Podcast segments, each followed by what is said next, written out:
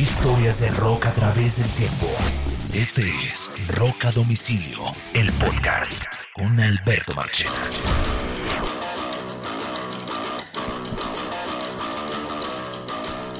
Bienvenidos a una nueva edición especial de Rock a Domicilio. Esto es totalmente nuevo de ese podcast y son las reseñas de los lanzamientos más importantes del rock que se van a o que se irán realizando a partir de este año, semana a semana.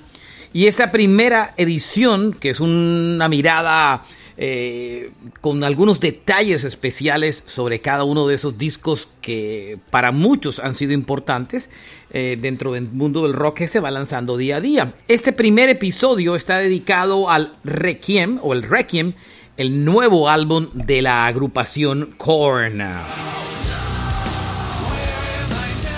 Vamos a hablar un poco de este disco que hasta ahora ha sido bastante interesante desde su lanzamiento porque ha recibido muy buenas críticas. Requiem es el álbum número 14 en la carrera de Korn. Hace algún tiempo estábamos mirando cuándo comenzó discográficamente la carrera de Korn y comenzó en el año de 1994.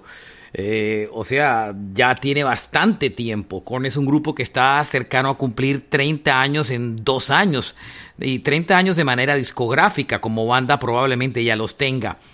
Eh, Korn, este es el lanzamiento número 14. Eh, el disco ha sido lanzado por la disquera Loma Vista Concord. Es una, ya, ya está, tiene una distribución independiente. Korn durante muchos años hizo parte del roster de artistas de Sony Music, pero desde hace algún tiempo sus lanzamientos vienen siendo de manera independiente.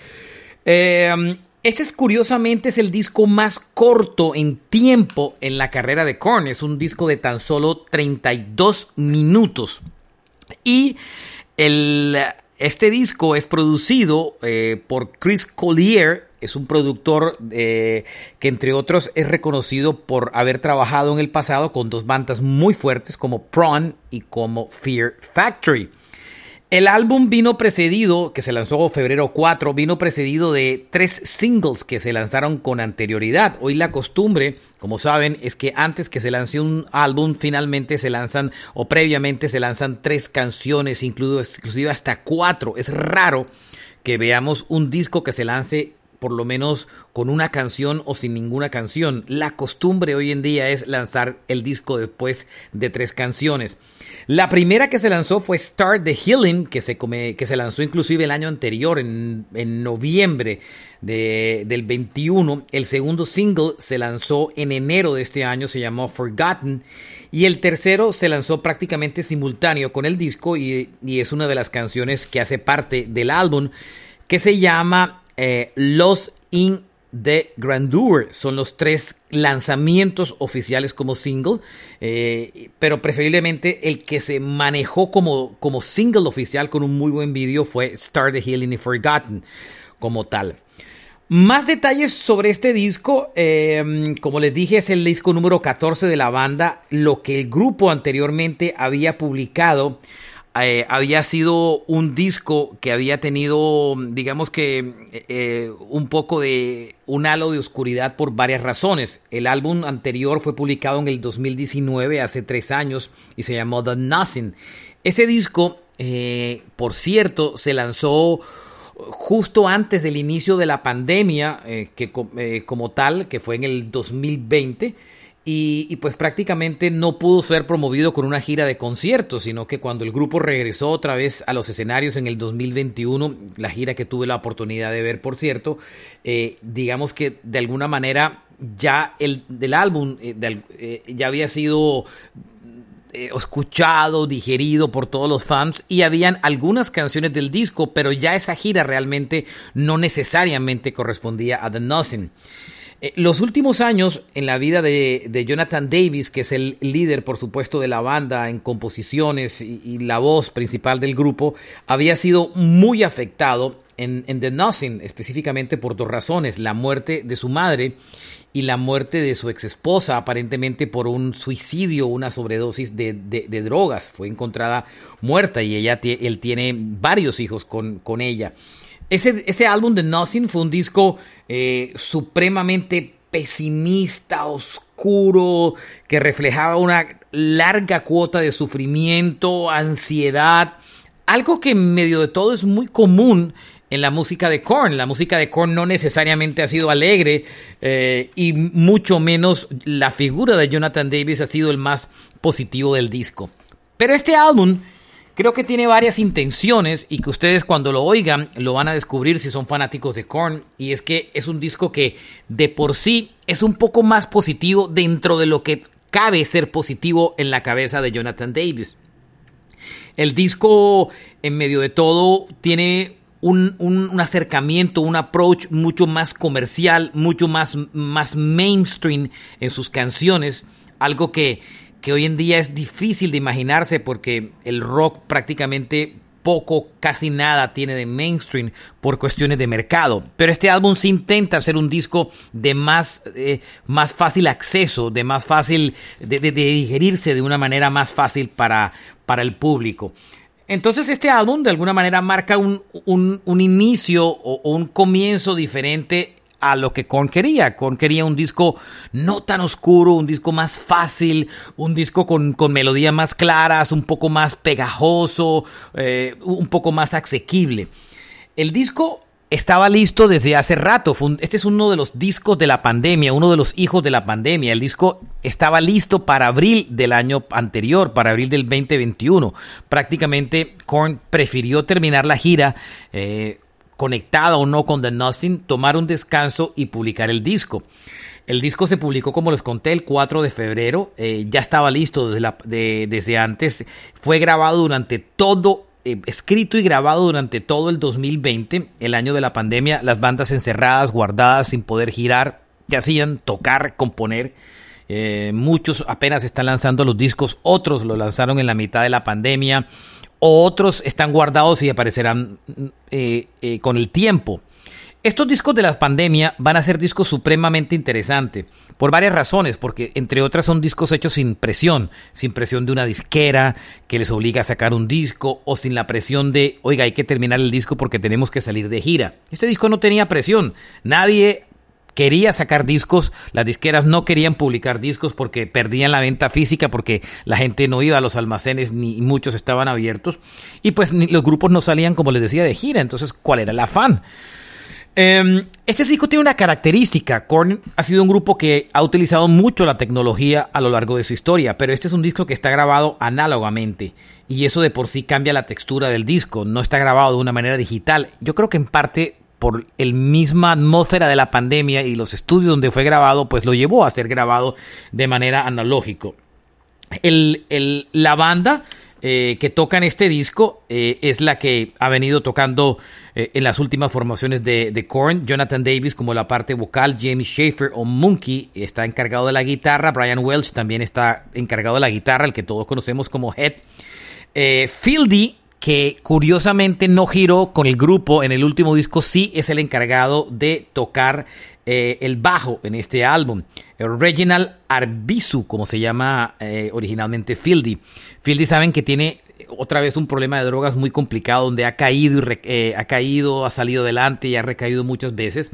Fieldy no tocó en la reciente gira, su salud no le permitía tocar, eh, parece que estaba en un momento complicado de, su adicción y pues lo reemplazó otro bajista, pero en este disco él sí se encarga de tocar el bajo. Y eh, la guitarra es de Ray Luxor, que es el que es el baterista que viene tocando con la banda desde el cambio que, que, tuvieron recientemente. Todos participan un poco en la, en la composición del disco, que de por sí llama mucho la atención con solo mirarlo. La portada del disco es bastante eh, llamativa.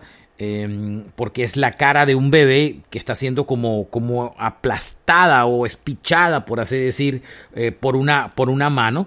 Como les dije, es un disco corto, es un disco de, de nueve canciones, es, creo que es el de menor cantidad de cortes o, por lo menos duración del, del disco. Pero eh, para sorpresa de muchos, porque la gente no se veía venir esto, se han encontrado las, los, los, white page de, de, críticas de disco le han dado unos, unos excelentes reviews, unas, unas excelentes eh, reseñas al disco. Eh, Battle Mouse, que es una de las eh, páginas de rock más visitadas, le dio 8 sobre 10. Kerrang, la revista de rock, le dio 4 sobre 5. New Musical Express le dio 4 sobre 5 al disco. Es uno de los mejores discos calificados de Korn en muchos años. Y digamos que que hay varias teorías de, de qué tan bueno es el disco. Muchos dicen que es el mejor disco que la banda había hecho desde el Path of Totally del 2011. Ese fue un disco que llamó mucho la atención porque Korn incluyó dubstep dentro del, dentro del disco, o sea, un sonido un poco dubstep electrónico. Llamó tanto la atención, a la crítica le gustó lo que habían hecho y, y digamos que, que el disco tuvo grandes, grandes reseñas. Eh, y dicen que es el mejor álbum que han, que han hecho desde, desde ese disco, pero te encuentras inclusive con, con otros reviews que, que, por el contrario, que, por el contrario no, inclusive le elevan un poco más la vara y consideran que este es uno de los tres mejores discos que Korn ha hecho en su historia. Y, y muchos inclusive se atreven a decir que es el mejor álbum que han grabado desde Untouchables. O sea, la mayoría de la crítica coincide que es un gran disco. Y en verdad, cuando ustedes lo oyen o lo oigan, es un gran disco.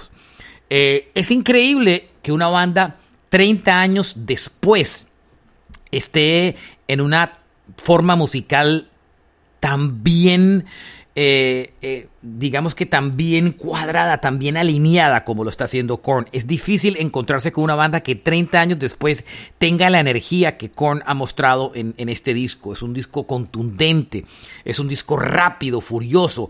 Porque sea más mainstream no quiere decir que el disco no sea duro o pesado como le gusta a los fanáticos de Korn. Es un disco duro fuerte, pesado. La, la, gran diferencia es que las melodías son un poco más catchy, son un poquito más pegajosas. En parte, eh, ellos se han abierto a componer por primera vez con, con personas externas y aquí colabora clave en tres canciones una compositora muy importante que se llama Lauren Christie. Lauren Christie es una mujer que ha hecho diferentes discos, pero sobre todo ha estado muy cercana a la composición en el pop más que en el rock. Lauren hace parte o hizo parte de ese colectivo de, compositores y productores ingleses llamado The Matrix, que han producido discos para Ari Lavigne, para Ricky Martin e inclusive para Dua Lipa. Pero Lauren también ha trabajado con cosas cercanas al rock y ella contribuye en la composición de tres canciones que son claves y que son de las mejores de este disco, dos de ellas que han sido lanzados como singles, Forgotten y Start the Healing. La tercera canción en la que ella contribuye es otra muy buena canción del disco que se llama Disconnect. El álbum es un disco fantástico, lleno, lleno de muy, muy, muy buenas canciones es un disco, como les dije, pesado, eh, duro, pero es un disco fresco, es un disco familiar y es un disco asequible. Em, sobre todo para los que vivieron esa época eh, de Life is Pitchy y la época de, Unforgettable, de esos discos de, de Korn, eh, se van a encontrar con, con, un álbum interesante. Mis canciones favoritas del disco, Left, in the, Left the Dark to the Rest, Forgotten, Start the Healing, eh, y a mí en particular me gusta el corte de cierre que se llama Word is on the way, como lo peor está en camino. Eh, a pesar de ser un disco positivo en algún momento en las letras, Jonathan Davis le cuesta trabajo separarse de su eterno pesimismo, pero esta canción es supremamente interesante y cuando la oigan les va a recordar a muchos eh, momentos de el Got the Life de, del, del, Live Speech, que es un tremendo disco eh, que todos recuerdan de Korn, porque fue el disco que lo lanzó de alguna manera a la, a la popularidad como tal. Pero si ustedes aman la época de, del issue de Korn, de la época del del Follow the Leader, no, no digo del Life Speech, perdón, del Follow the Leader, eh, esos dos discos fueron los más comerciales como tal de Korn de su carrera. Y eh, es un disco que de alguna manera toca el mainstream sin miedo y, y, no pierde el sentido o el gran sentido que la banda tiene a pesar de apostarle a lo comercial. Recuerden que los dos primeros de Korn, el Life is Peachy y el Korn, fueron discos muy fuertes, muy pesados, poco comerciales. Follow the Leader fue un disco que se abrió mucho más, especialmente por canciones como, como, como Get the Life.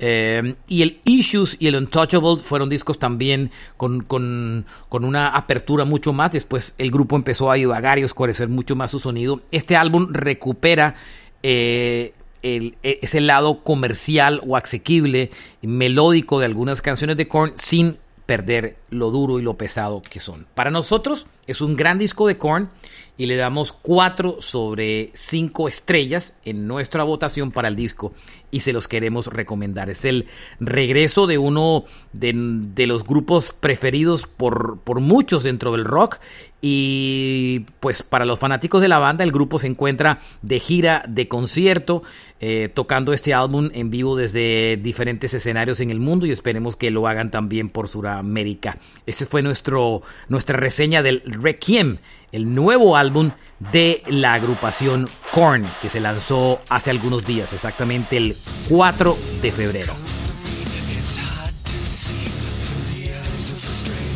Este fue el primer episodio de reseñas de Roca Domicilio. Mi nombre es Alberto Marchena. Gracias por escucharnos y nos encontramos en una próxima review, en una otra de estas reseñas de grandes lanzamientos del rock.